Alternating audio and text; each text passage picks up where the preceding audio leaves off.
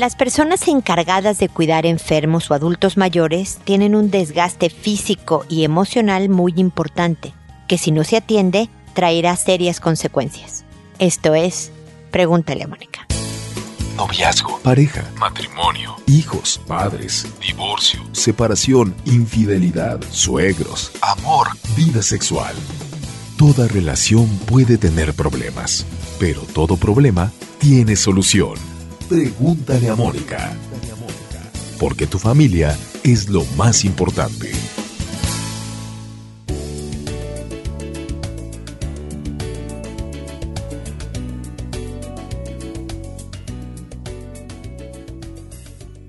Bienvenidos amigos una vez más a Pregúntale a Mónica. Soy Mónica Bulnes de Lara. Feliz de encontrarme en este espacio que los invita a nuestros festejos de mil episodios casi. Este es el 996. Estamos por cumplir mil episodios. Estamos por cumplir 13 años ininterrumpidos de, estar presentes con ustedes, proporcionando información para hacerse una buena vida, mejorando sus relaciones interpersonales de familia, de trabajo, de pareja, con los hijos, etc. Hay una encuesta, la puse en Twitter, en Facebook y en Instagram para que me digan qué horario es mejor para ustedes para vernos en vivo. Parte, eh, como quiero festejar en realidad, es estar con ustedes una hora, no solo resolviendo sus consultas, sino también hablando de algún tema de familia, de pareja, de los hijos, de persona, de algo así. Y pues puse una encuesta en Facebook y en Twitter y en Instagram para saber en qué horario ustedes prefieren que yo esté presente, en qué horario se les facilita más escucharme y hacerme sus consultas. Así que por favor dense una vuelta por ahí y estén pendientes para el día, la hora en la que vamos a estar en este streaming, en esta transmisión en vivo.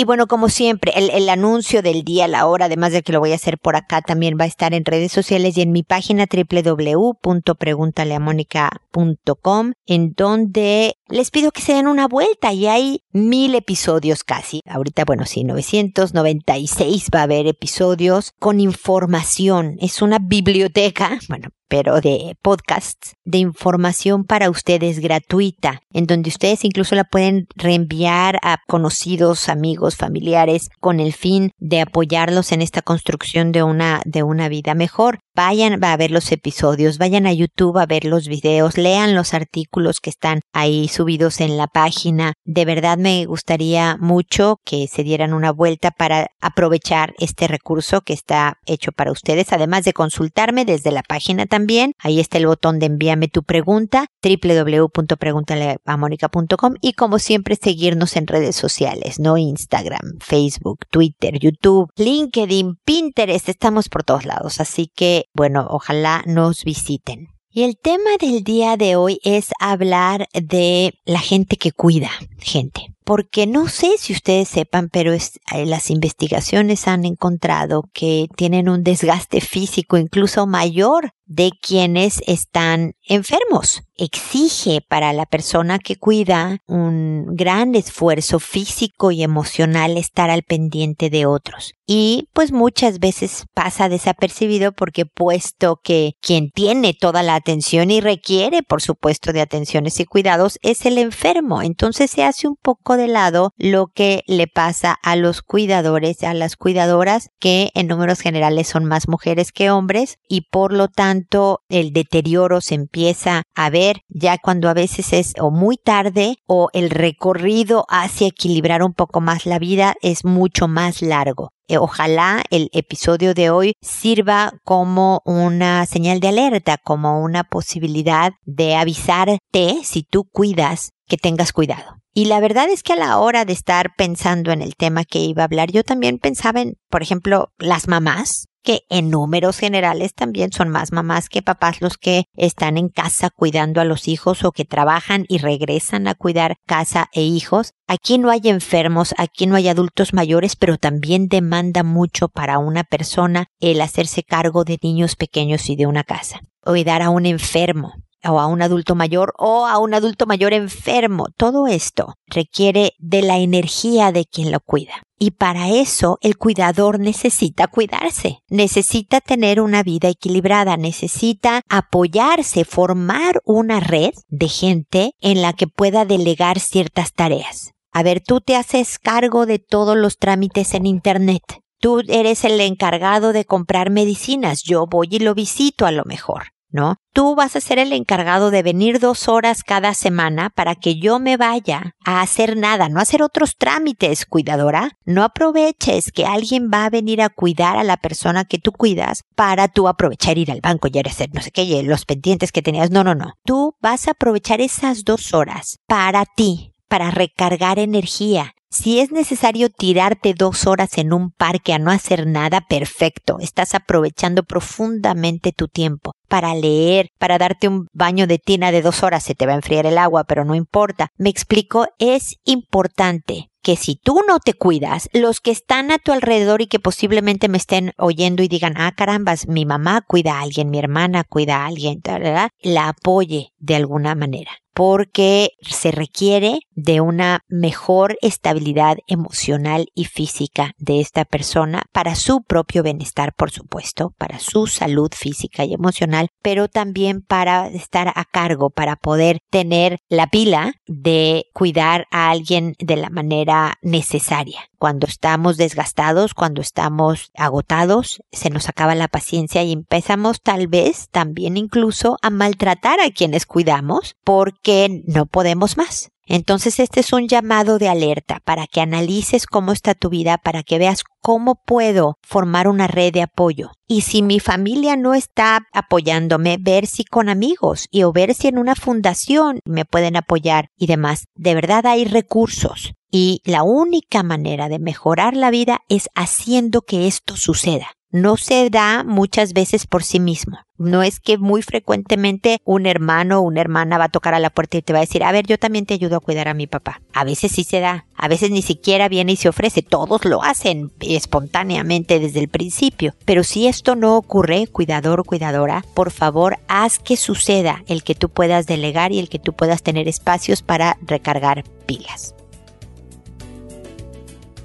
Muy bien, con esto termino el comentario inicial y ahora procedo, como ustedes ya saben, a contestar sus consultas, que lo hago por orden de llegada, que a todo mundo le cambio el nombre de quien me escribe y de los parientes o personas que incluye en su mensaje, que eh, lo hago así para asegurar el anonimato que me tardo alrededor de un mes en responder porque mis actividades me impiden hacerlo más rápido, por lo cual siempre agradezco su paciencia y su comprensión con esto y que lo hago en audio y no lo respondo por correo a la persona directamente que me consultó con la idea de que alguien que me esté escuchando, que no me haya escrito y que esté en una situación similar, pueda encontrar en mis comentarios alguna idea o estrategia que le sirva para su propia situación, para su propia vida. Entonces, de esta manera ayudamos a mil, a mil personas, no sé, ojalá, yo espero que hemos ayudado a mucho más de mil, puesto que hemos contestado más de cinco mil consultas en estos 13 años, pero a muchas más personas, poder alcanzar a más personas para ser de ayuda y ser de apoyo. Esa es la, la función, la, la misión de Pregúntale a Mónica, que sin costo alguno la gente sepa que tiene la asesoría, la segunda opinión, el comentario de una psicóloga que de verdad estudia mucho y se mantiene actualizada para estar dando una respuesta contingente, algo que sea útil, práctico y directo a la situación que vive. Y sin más preámbulo empiezo hoy con Úrsula que me dice mi inquietud es ¿por qué mi hijo de seis años le ha pedido a una compañerita del colegio que le muestre el trasero? Y anteriormente había hecho lo mismo con una primita de la misma edad. Le pregunté por qué lo hacía, que si alguien le había pedido lo mismo a él y dijo que no, que lo pensó y le pregunté qué sentía al hacer eso y dijo que se sentía feliz. ¿Qué debo hacer? Estoy en shock. ¿Eso es normal? ¿Debo llevarlo a un psicólogo? Mira, Úrsula, sé que ha pasado más o menos un mes desde que me escribiste. Espero que eh, no lo hayas llevado al psicólogo. Si lo llevaste, tampoco le pasa nada al pequeñín. Pero no, no es necesario. A riesgo de quitarme yo trabajo de psicóloga, es importante saber en qué estamos y cuándo de verdad es necesaria nuestra labor y cuándo no. Esto en un niño de 6 años es relativamente normal. Es una edad no solo en donde hay curiosidad en cuanto a sexualidad se refiere, para conocer el cuerpo humano, el propio y el, el, ajeno, especialmente el del sexo opuesto, que es distinto al mío, cómo es eso posible y demás, ¿no? Pero además también es una edad en donde hay muchas conductas de desafío de empezar a poner a prueba a dónde puedo llegar. Es una edad en la que a mí me da mucha risa porque hay niñitos de 6, 7 años que dicen chones o popó, como si estuvieran diciendo groserías, ¿no? Este, para, para escandalizar, para provocar una,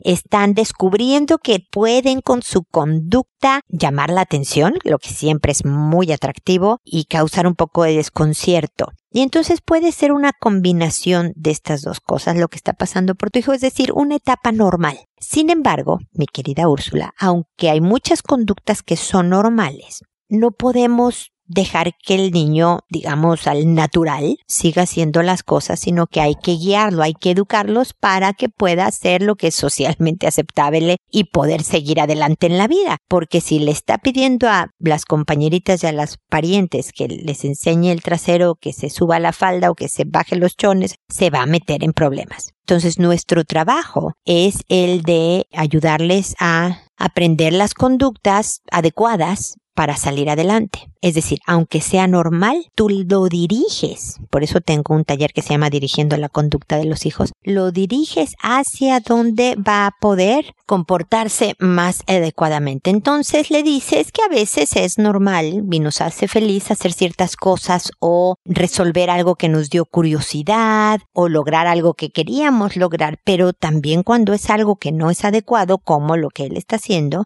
lo va a meter en problemas. Lo va a meter en problemas con el colegio y lo va a meter en problemas contigo y con la primita y los papás de la primita, con los tíos, sí, ¿no? Y entonces eso cada vez se convierte en algo más serio. Le explicas por qué el respeto al cuerpo propio y al ajeno, por qué a los seis años uno no está haciendo este tipo de cosas sin tampoco nunca, ni siquiera a los sesenta con cualquier persona. Le das toda la explicación, no muy larga, Úrsula, porque solo tiene seis años con palabras muy sencillas, pero a lo mejor sí en diferentes conversaciones. Puedes hacer, si vas un día con él a alguna tienda, decirle, mira, por ejemplo, hijitos, lo que hablábamos el otro día, a mí me dan muchas ganas de agarrar esto que me gusta mucho, pero está muy caro o no lo puedo pagar ahora, y ni modo que nada más porque me dan ganas de tenerlo, o porque me hace muy feliz tenerlo, o porque tengo curiosidad de tenerlo, lo voy a agarrar, porque estoy robando, y bla, bla, bla. En pequeñas oportunidades le das este tipo de lecciones. Y si lo vuelve a hacer porque me dices que ya, ya lo hizo con una primita y ahora con una compañerita del colegio, entonces ya le puedes decir también con toda confianza, hijo, como te quiero ayudar, siempre con cariñosa firmeza, eso lo digo por todos lados, Úrsula, como te quiero ayudar a detenerte porque hay veces que nos ganan las ganas. ¿No? Y yo quiero ser como la que te ayuda a detenerte. Creo que el decirte que si vuelves a hacer algo por el estilo, no vas, no sé, a jugar con tu tablet, no vas a invitar amigos, no vas a ah, por dos semanas, creo que te va a ayudar a detenerte. Lo hago por ayudarte, viejo.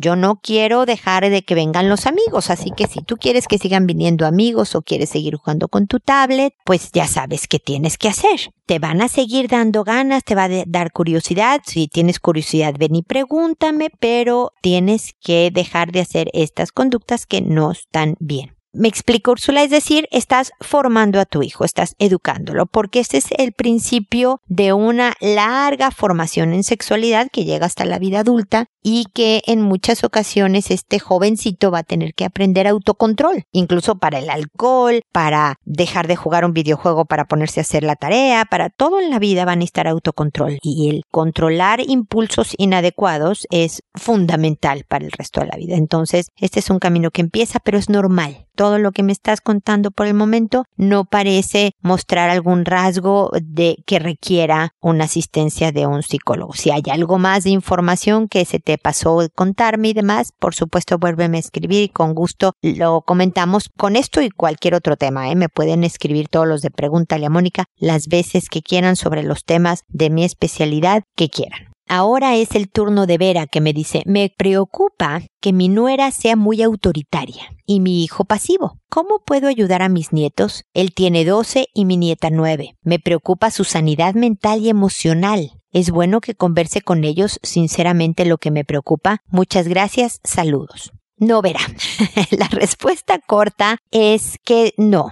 Mira, Tu hijo escogió a la mujer que por su personalidad él encontraba que lo complementaba más. Seguramente si él es tan pasivo, sería muy permisivo, que tampoco es muy bueno como papá, ser permisivo y demás, y le ayuda y le complementa el que la nuera sea con mayor autoridad. A lo mejor es muy dura la nuera. No estoy diciendo que necesariamente esté manejando la autoridad adecuadamente. Ojalá y sí. A lo mejor por el puro contraste, ella, la nuera se ve como la más dura. Pero a lo mejor lleva un muy buen manejo de autoridad. Y estoy segura de que si platicamos con tu nuera nos va a decir que claro que le gustaría no ser la villana del cuento todo el tiempo. De ser la que ponte a hacer la tarea, métete a bañar, recoge tu cuarto, mientras que su esposo es como el juguetón, el buena onda, él. Pero ¿sabes qué pasa, Vera? Que los hijos necesitan estos dos contrastes. Necesitan el papá acogedor o la mamá, que, el que sea el que tenga este rol, ¿no? El más pasivo, como le llamas tú, y también necesitan la estructura, la exigencia de alguien con autoridad. Si es alguien muy dura, tú podrías hablar con tu hijo acerca de, oye, a lo mejor le está hablando a los niños demasiado fuerte. Tal vez ayudaría a un tono más amable, pero con tu hijo, ni con la nuera ni con los nietos. Pero analiza verdaderamente si de verdad es algo que sea abusivo o si nada más es como el contraste de alguien con autoridad. Porque yo sé que tú como abuela, Vera, solo quieres amor y apapacho, lo voy a decir en mexicano, para tus nietos y que no te gusta ver que los regañen. Pero tú te acordarás como mamá que alguna vez tuviste que regañar y mandar recoger y decirles que fueran ordenados y que no dejaran de estudiar para bajar sus calificaciones, fuiste mamá. Y hay veces que no podemos solo apapachar porque también los echamos a perder con puro amor malentendido si rescatamos a los nietos y demás. El gran problema de hablar con tus nietos es que vas a poner en tela de juicio la autoridad de los papás van a empezar a cuestionarse si el que sea su mamá si es digno de ser seguido o no. Y la verdad es que es bueno para los hijos seguir a los papás. A menos que la señora tu nuera le esté dando con no sé el sartén en la cabeza a tus nietos que realmente sea una escena de violencia intrafamiliar de abuso psicológico de algo fuerte serio elevado vera lo demás es una cuestión de estilos a la larga los hijos deben de aprender, fíjate nada más, a leer a sus papás. Lo que puedes ayudarle a tus nietos es cuando estén repelando de no, es que mi mamá me regañó. Yo sé, para los papás es difícil, pero mira, lo que ella está buscando es defender a tu nuera, Vera, frente a tus nietos traduciéndoles que mira, viejo, cuando te dice eso es porque te quiere, porque quiere tu bien, porque si tú le dices al de 12, no, si tu mamá es súper dura, híjole, no sé, qué horror, la verdad es que no, cómo aguantas que te grite de esta manera y demás, el niño va a empezar a enfrentarse más con su mamá y el caos puede ser mayor en casa. ¿Me explico? Yo creo que tranquilizar a los hijos diciéndoles, yo sé que tu mamá hay veces que tú no le entiendes, pero mira, esto es cariño, esto es preocupación. Cuando te diga esto nada más explícale, ya lo hice, mamá. O lo hice lo mejor que pueda. O habla con ella, hijo. Nietecito, habla con ella y dile cómo te sentiste. Explícale para que ella te conozca también lo que estás pensando. Pero sin descalificar, sin agarrar partido, me explico con los nietos porque incluso al descalificar a la mamá también descalificas a este papá que a lo mejor es muy pasivo y entonces tu papá no te defiende. Hay que cuidar muchísimo la relación interna en la familia. Hay que cuidar de no descalificar papás que necesitan ser los líderes de estos niños. Que tú no compartas un estilo no quiere decir necesariamente, Vera, que le hace daño a una persona. Y recuerda, si está esta nuera autoritaria es precisamente porque tu hijo la eligió detectando, y a lo mejor inconscientemente, que él no tenía lo que ella sí tiene y que él lo necesitaba. Y lo mismo, ella necesitaba a alguien más tranquilón y demás. Ese es justo el punto de la complementariedad entre marido y mujer. Y ese es justo lo que a veces curiosamente más criticamos de que es que es tan diferente a mí, ¿cómo pude? Pues precisamente porque es diferente a ti, tú lo necesitabas. Espero que mis palabras te ayuden a reflexionar y que elijas el mejor camino porque sé que tu preocupación son tus queridísimos nietos. Créeme que también estoy viendo por ellos. Ojalá puedas leer en mi respuesta esta intención de ayudar a toda esta familia, incluyéndote a ti, a funcionar un poco mejor en vez de provocar a lo mejor potenciales alejamientos o roces entre relaciones que puedan empeorar las cosas, ¿ok? De todas maneras, seguimos en contacto. Valkyria, ¿cómo ven los nombres que consigo por internet? Valkyria me dice, hola Mónica, mi caso es que tengo una niña de 4 y un sobrino de 10. Mi niña me dijo que él la besó en los labios y se hizo el loco cuando vio venir a la abuelita. Yo estaba trabajando. ¿Cómo actuar en esta situación? Yo le creo a mi hija, pero en mi casa dicen que es una mentirosa. Ella es inocente, no es mala. Dudo de mi sobrino, ayúdame Mónica. A ver, mi querida Valquiria con este nombre tan original, mira, yo también le creo a tu hija es poco frecuente que una niña mienta en estos temas. Poco frecuente ocurre, sí ocurre, pero no sucede con regularidad. No sé si efectivamente tu hija está experimentando con mentiras o tiene una muy grande imaginación y fantasía y la gente está confundiendo su imaginación y fantasía con mentiras. No sé qué está pasando aquí pero por si acaso, como no queremos que este sobrino se pase de listo porque la primita tiene fama de mentirosa y no le creyeron y todo esto, yo creo que es adecuado el que hables con tu sobrino muy, muy tranquilamente, con mucho respeto y cariño, pero le dices, mira, yo le creo a mi hija. Yo creo lo que pasó y no debe de volver a suceder. Esto se llama abuso. Y el abuso es un delito. Es que yo no lo hice, tía. Perfecto. Si no lo hiciste, no debe de volver a ocurrir. ¿ok? No debe de ocurrir nunca. Y voy a estar muy al pendiente. Y la próxima vez que mi niña diga algo, van a pasar cosas más importantes. Así que te encargo mucho que ni besos en los labios, bueno, ni en el cachete casi casi. No le des besos a tu prima por varios años, ¿ok? No quiero ninguna expresión de ese tipo para evitar confusiones. Mejor, sobrinito mío. ¿Qué te parece? Vamos a hacerle así. ¿Te parece un buen plan? Y pues obviamente el niñito pues va a decir que sí. Tú firme, pero cariñosa y clara tú defiende frente a, tu, a la abuela y a la mamá del sobrino, porque también es importante decirle, mira, yo sé que no le creen a mi hija, yo sí le creo, ante la próxima acción que pudiera haber al respecto, o sea, ya les voy a pedir que no haya ni un beso, ni en el cachete, ni que no le dé besos el sobrino a la primita por un tiempo para evitar cualquier tipo de confusión, porque si no, pues tengo que defender y cuidar a mi hija y voy a tomar acción. Entonces, pero como que mantente firme en la postura de defensa. Para tu hija es bien importante saberse creída y saberse escuchada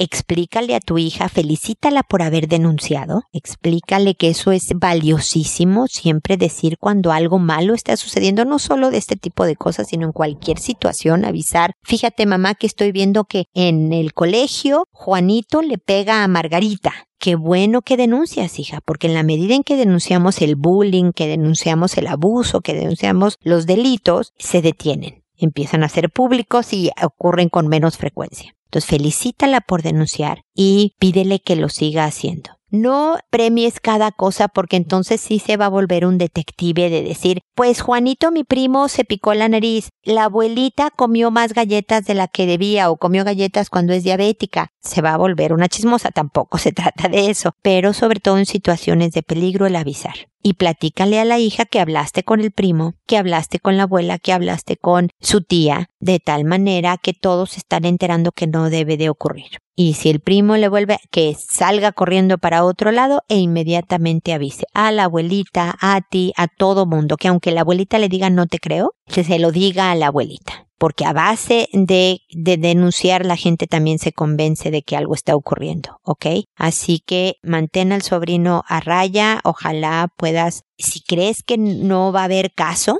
pues la verdad es que con toda tristeza, pero busca otro lugar donde tu hija pueda quedarse en casa mientras tú trabajas. Si la abuelita no va a ser capaz de proteger a tu hija en un potencial abuso, porque ahorita tu sobrino es puberto, está en la pubertad, con la adolescencia y si no hay una educación en el autocontrol, podría con seis años de diferencia tu hija de verdad estar en peligro porque pues él va a ser más fuerte, él va a ser más hábil psicológicamente para convencerla, etcétera, etcétera. Entonces, si crees que no es un lugar donde tu hija vaya a estar protegida, es mejor buscarse otro a veces. Tú piénsalo bien, Valkyria, por lo pronto a lo mejor solo las conversaciones claras, pero firmes, pero cariñosas con tus familiares, el sobrino, el sobrino, que no se te olvide hablar tú con tu sobrino y con los adultos a su alrededor, a lo mejor con eso ya estamos listos, me explico, ya, ya se soluciona el problema. Pero si consideras que no, la verdad es que tomar acción a llevarte a tu hija a otro lado más seguro es muy importante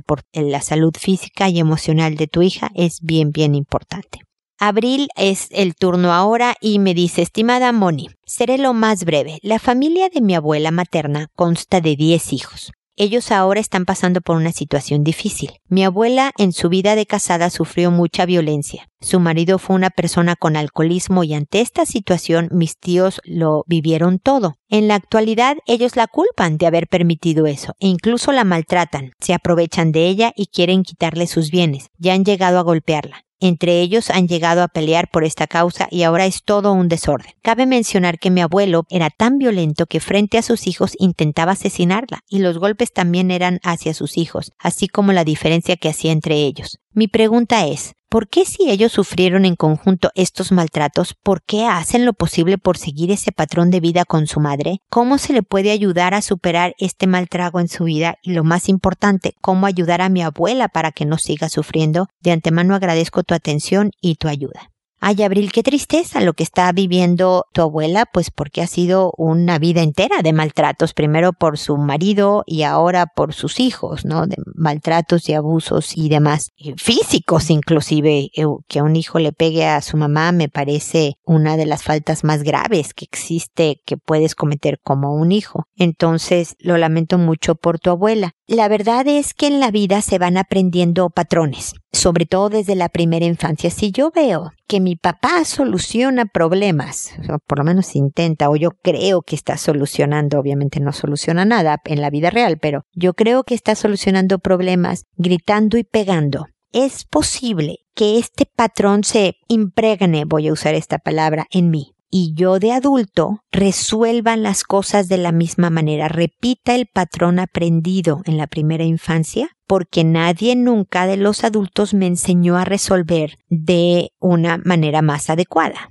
¿no? En este rol de víctima o victimario, cada uno de nosotros nos volvemos o la víctima o el victimario. Y entonces los hijos, al parecer, son victimarios de la mamá. Es muy posible, por lo que tú también me dices, que hay un enorme resentimiento entre los hermanos porque la mamá no supo cuidarlos, no supo cuidarlos de este hombre alcohólico y violento sin pensar en todas las incapacidades que una mamá pueda tener. Por supuesto que lo ideal es empacar las cosas e irte para defenderte a ti, primero de que no te estén pegando y humillando, pero también a tus hijos. Pero hay veces que los miedos, la ignorancia, los propios traumas personales, ve tú a saber, impiden que yo haya hecho eso y que haya tratado de componer las cosas de otra manera quedándome en la casa, exponiendo a mis hijos a vivir lo que vivieron. Y entonces, claro que los hijos van creciendo y dicen, pues mi mamá fue una tonta, no nos defendió.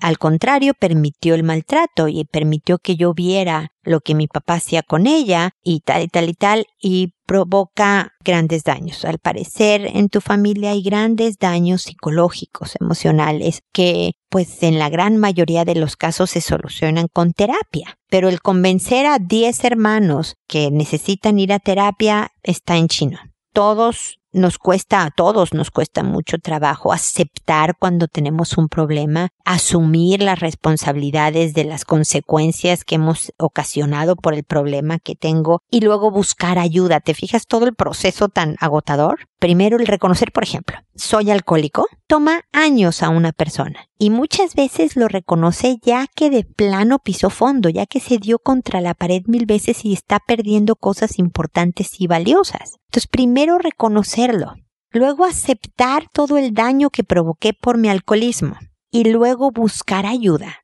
Toma años, requiere de un profundo análisis y de madurez y de apertura de criterio y demás, y que además es un camino personal. Yo lo que sí creo es que es importante cuidar a esta viejita. Yo no sé si hay manera, por ejemplo, de guardar evidencia si le pegaron, tomar fotos o llevar a un médico para que haya un registro de los abusos físicos de los hijos con ella. Guardar, e ir con un abogado. Hay unas fundaciones que ayudan con abogados gratis si no hay dinero. Si sí hay dinero, pues pagar a un abogado que pueda ver cómo proteger los bienes de la señora para que mientras viva no la despojen. Ya si se muere y se pelean los diez hermanos por lo que tenía la abuelita, pues ya será otro tema. Ella ya no será víctima de abuso. Pero mi atención sería hacia la protección de la abuelita. Ojalá la puedas ayudar, Abril, con esto. Tus tíos han sufrido mucho, tíos y tías, me imagino, porque si son diez hijos debe de haber hombres y mujeres por ahí, pero también es gente que le está pasando muy mal. Y debe de haber unos más enojados que otros, más traumados que otros, debe de haber una serie de grados ahí. Y es gente que está sufriendo. No estoy por eso excusando su conducta porque tarde o temprano debes de saber lo que está mal y atacar a tu mamá es de, de sentido común. Aunque tú creas que se lo merezca, el golpear a una madre no está permitido. Es como decir, es que lo maté porque el otro era un asesino, pues tú también. ¿No? O sea, no, mejor llévalo a la ley, mejor haz lo que tengas que hacer, pero no te conviertas en lo mismo que tú criticaste tanto y que sabes en tu conciencia que está mal pero de que hay mucho sufrimiento, de que hay muchos traumas que ojalá buscaran ayuda especializada sería buenísimo. Pero como esto no te corresponde a ti hacer, Abril, tú no eres la mediadora, ni la abogada, ni la psicóloga de tus hermanos, eres la nieta de tu abuelita, cuídala de la mejor manera. Y una forma es teniendo evidencia que te tenga a ti como alivio. No eres tú responsable de la felicidad de tu abuela tampoco. Es tu abuelita la responsable de su propia felicidad, pero tú sé una buena nieta cariñosa y demás. Y si es necesario, acompáñala con un abogado, sobre todo para que no quede en la calle en sus últimos años, si de verdad los hijos le quieren quitar sus cosas. Veamos Ojalá esto no te meta en problemas con tus tíos. Aquí estoy yo por lo que puedas necesitar para seguir en contacto y mándale mis cariñosos saludos a tu abuela.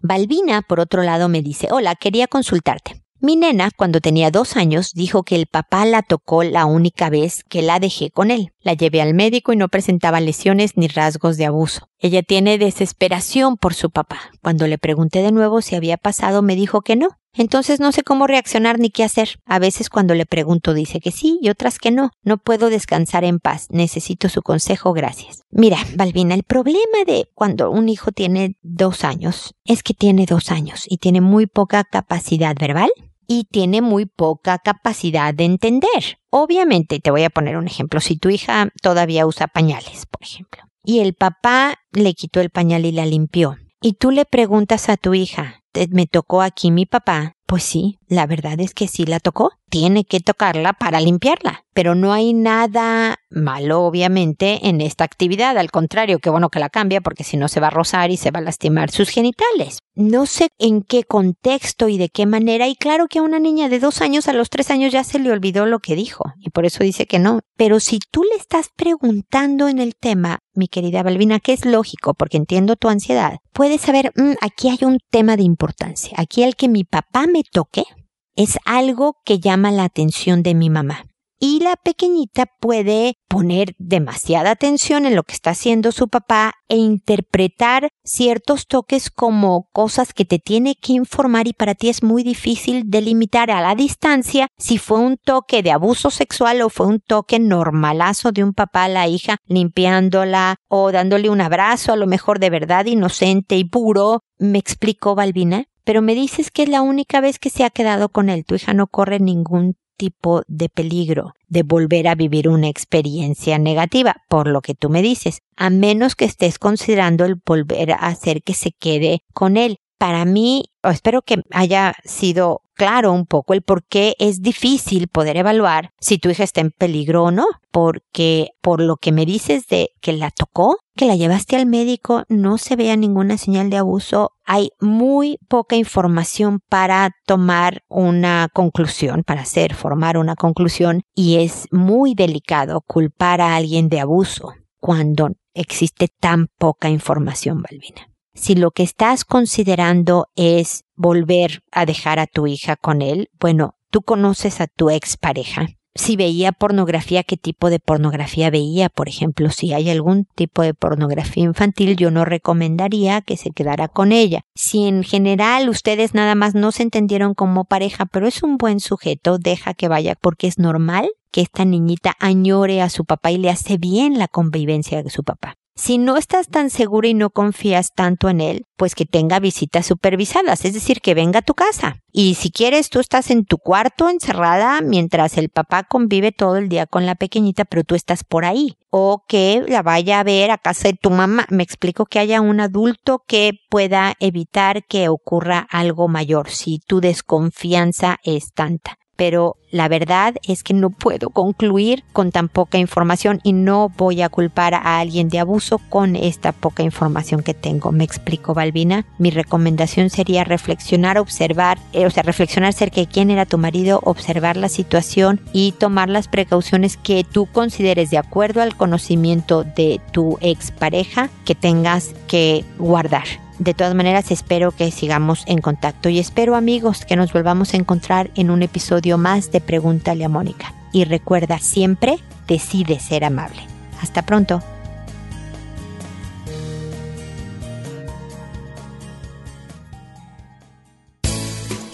¿Problemas en tus relaciones? No te preocupes, manda tu caso, juntos encontraremos la solución. www.preguntaleamónica.com Recuerda que tu familia es lo más importante.